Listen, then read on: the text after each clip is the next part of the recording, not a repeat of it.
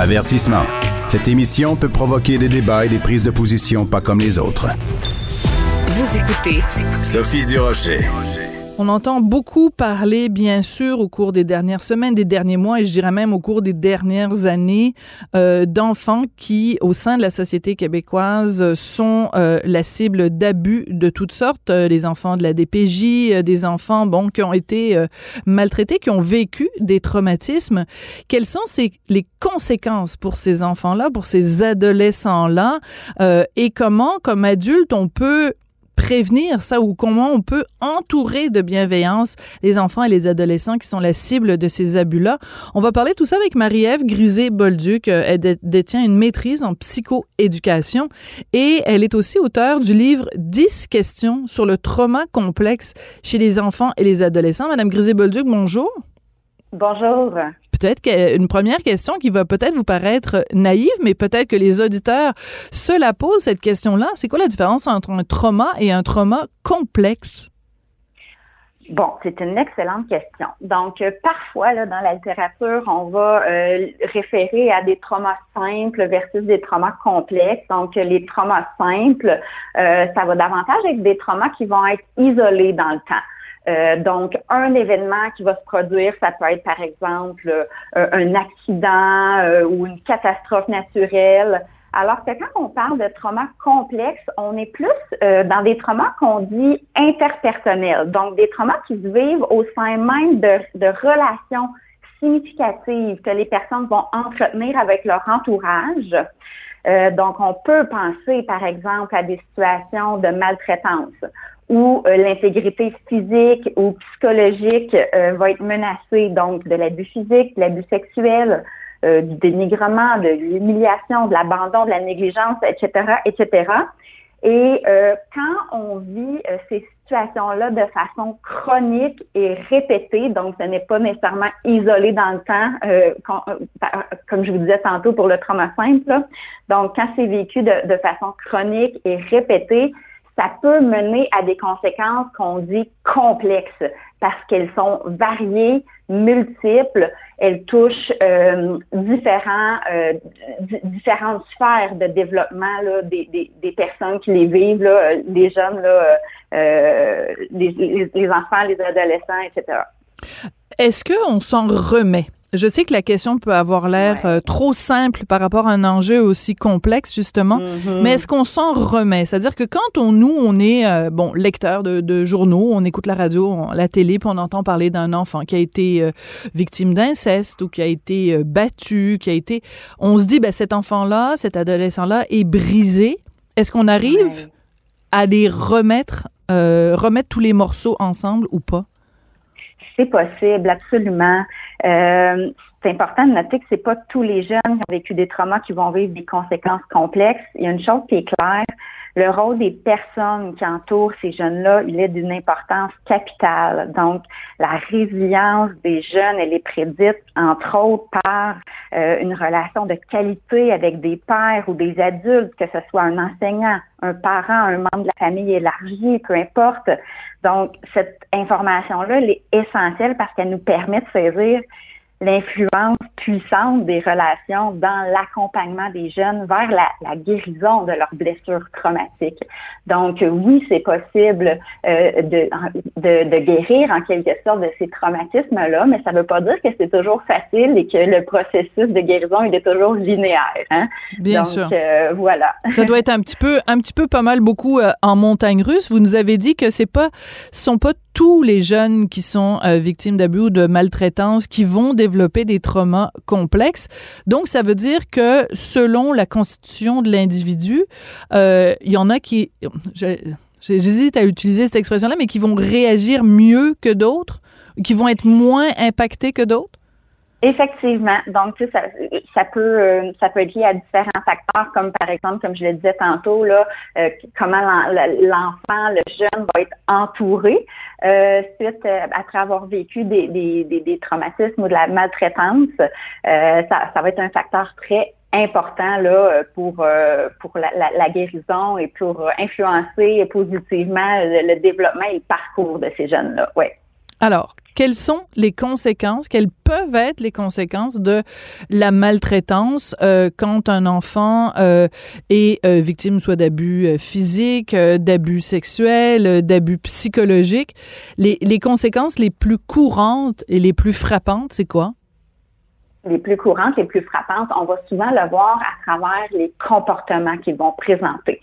Donc, ça peut être des jeunes qui vont avoir des comportements très réactifs ou au contraire des comportements très passifs ou une variation entre les deux selon le contexte, les situations ou les interactions qu'ils vont avoir euh, avec autrui. Donc, ça va souvent euh, se refléter dans les comportements. Euh, ça va aussi beaucoup se refléter dans les relations interpersonnelles. Donc, euh, c'est des jeunes qui ont été blessés dans des relations. Donc, nécessairement, ça va se refléter ensuite dans les relations aussi. Donc, euh, ça peut être des relations qui vont être plus conflictuelles, chaotiques ou au contraire des relations très déconnectées ou voire même détachées. des difficultés aussi sur le plan identitaires, donc des jeunes qui peuvent intérioriser une vision euh, très négative euh, d'eux-mêmes en raison du regard qui a été posé sur eux par des adultes, soit abusifs ou négligents. Donc, ils peuvent se percevoir comme étant nuls, sans valeur, euh, voire endommagés, ils peuvent se voir comme indignes d'être aimés, sans intérêt. Donc, ils peuvent avoir tendance à croire qu'ils sont foncièrement mauvais parce que c'est la seule raison que leur esprit mature va trouver pour comprendre pourquoi ils ont été victimes de mauvais traitements. Donc, ils peuvent penser qu'ils méritent ce qui leur est, leur est arrivé. Ils peuvent se sentir honteux ou coupables des expériences traumatiques qu'ils ont vécues. Ils peuvent aussi percevoir le monde extérieur comme étant dangereux. Euh, ça peut diminuer leur opportunité de vivre des expériences nouvelles, enrichissantes. Euh, donc des difficultés aussi sur la régulation émotionnelle, des conséquences sur le fonctionnement du cerveau, etc., etc. Euh, c'est vraiment, euh, il y a une longue euh, liste. une chose qui me frappe dans ce que vous venez de dire, parce que je trouve ça d'une tristesse inouïe, des enfants qui auraient été maltraités ou victimes de négligence et qui ont tellement intériorisé les propos ou les comportements à leur égard qu'ils mm. pensent qu'ils le méritaient qui méritait d'être abusé ou méritait d'être frappé ou mon Dieu, c'est tellement triste. Oui, effectivement. Donc, il euh, faut vraiment euh, venir accompagner ces jeunes-là, puis euh, un peu le, faut, les valoriser leurs forces, faut, faut, faut, leur montrer comment en fait ils ont des qualités, ils ont des compétences pour venir un peu renverser la vapeur, si on peut dire. Euh, donc, leur faire confiance aussi, euh, leur donner l'opportunité de faire euh, des choix parce que malheureusement, ils ont pas, ils ont subi des événements dans leur vie sans avoir l'opportunité de faire des choix. Donc, il faut leur donner l'occasion d'en faire maintenant pour qu'ils reprennent un certain contrôle sur leur vie. Là. Est-ce que l'âge fait une grande différence? C'est-à-dire, est-ce que euh, plus les traumatismes ou la maltraitance a eu lieu quand l'enfant était jeune, euh, les conséquences sont plus graves? Parce que, bon, ben, on, l'a tous entendu, cette théorie-là ou cette idée-là, que tout se joue avant six ans. Donc, si les traumatismes ont eu lieu avant six ans, euh, est-ce que les conséquences sont plus graves que si elles ont lieu plus vieux ou à ce moment-là, l'impact est moindre? Oui, c'est une excellente question. Euh, il y a certaines périodes qu'on dit euh, qui sont sensibles par rapport au développement. Donc, euh, c'est sûr que plus l'enfant est jeune, plus les, les, les, conséquences pourraient être importantes, mais en même temps, l'enfance et l'adolescence, c'est des périodes sensibles aussi. Donc, selon l'âge où les expériences vont être vécues, ça peut avoir des conséquences différentes. Donc, on peut pas répondre oui ou non à cette question-là. C'est un peu plus subtil que ça. Je pense qu'il faut, garder en tête que tant l'enfance que l'adolescence, c'est des périodes de, développement où euh, on est vulnérable. Donc, ça peut avoir euh, un impact, même si on a plus de 6 ans, par exemple. Euh, ça peut avoir un, impact majeur quand même. Mais c'est sûr que plus on est jeune, plus on est vulnérable aussi. Donc, il n'y a pas de réponse exacte à cette question il euh, faut vraiment être euh, c'est ça, sensible au fait là, que tant l'enfance que l'adolescence, euh, ou les, les moments où on va vivre ces expériences-là, ça peut avoir un impact. Là. Ouais. Comme adulte, quand on gravite autour de ces jeunes-là, quel, quel devrait être notre euh, comportement, euh, que ce soit quand on est un professionnel ou quand on est simplement quelqu'un qui côtoie un, jeune qui a été euh, victime d'abus, de négligence? Bon, c'est sûr que les jeunes qui ont vécu la maltraitance et des traumas, là, on comprend qu'ils ont pu vivre dans un environnement euh, chaotique, imprévisible.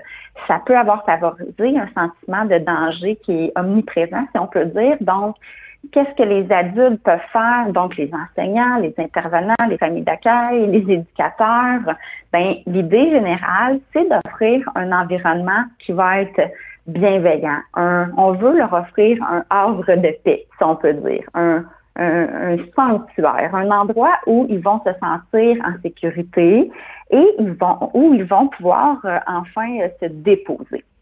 Euh, il faut donc favoriser des interventions euh, ou des interactions qui vont être bien sûr marquées par la bienveillance, la sensibilité, la disponibilité, plutôt que d'être dans une approche plus punitive, coercitive ou contrôlante.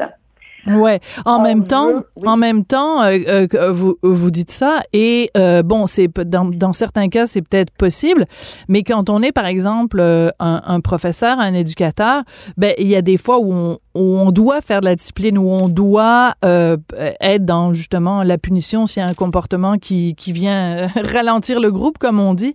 Comment on fait? Est-ce qu'on doit avoir euh, forcément un, un, un, comportement toujours dans la, dans la, dans la ouate et dans la bienveillance euh, avec, avec ces jeunes-là?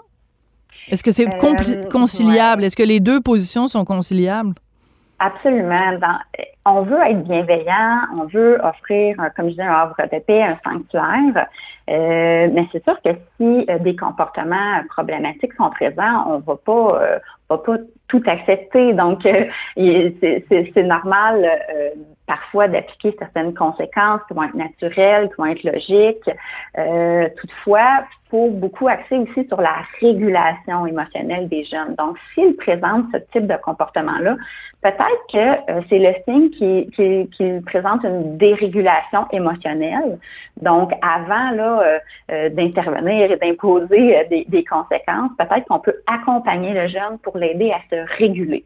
Donc, juste aussi, nous, de se mettre comme adultes dans une posture de régulation émotionnelle, ça peut le jeune, aider le jeune à se réguler lui-même. Parce que c'est sûr que face à des comportements qu'on peut juger difficiles, nous, comme adultes, on peut réagir à ces comportements-là. Et là, ça peut mettre de l'huile sur le feu. Donc, euh, de prendre soin de soi comme adulte, de prendre soin de sa propre régulation émotionnelle, déjà, ça nous met là dans une posture où ça va aider le jeune à se réguler lui-même. Donc, euh, voilà. Donc, on veut aussi beaucoup miser sur l'éducation, sur les traumas, puis les conséquences des traumas.